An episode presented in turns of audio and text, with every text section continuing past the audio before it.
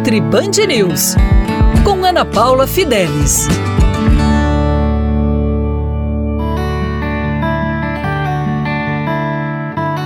Olá! Vamos falar hoje sobre um assunto que eu tenho certeza que vocês já ouviram, já sentiu isso e sofre um pouquinho, que é a famosa queda de cabelo.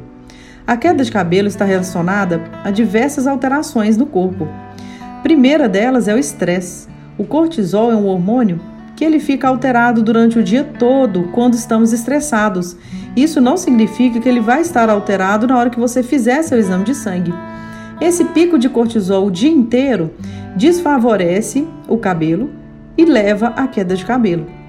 Então é importante você regular os níveis de estresse, buscar alguma coisa que você consiga gerenciar seu estresse.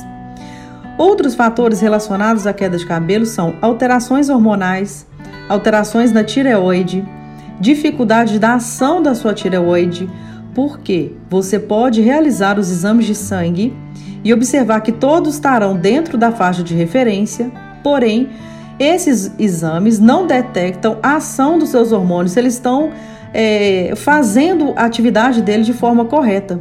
E isso se deve à deficiência de vitaminas e minerais, como zinco, selênio, ferro, ácido fólico, magnésio, vitamina A e outros. As alterações hormonais que vêm do ciclo menstrual também estão relacionadas à queda de cabelo.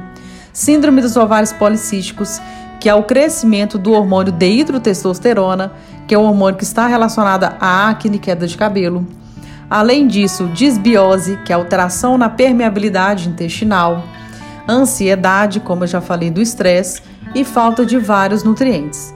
Para você ter o melhor tratamento para sua queda de cabelo, é importante você gerenciar a sua alimentação com uma boa nutricionista, você realizar diversos exames de sangue e evitar tomar suplementos por conta própria, porque o suplemento ele não vai tratar a causa e é importante você tratar a causa. Para continuar me ouvindo aqui com mais dicas, fique comigo na Rádio Band News FM e lá no meu Instagram, arroba Ana Paula Fidelis Nutri. Até mais!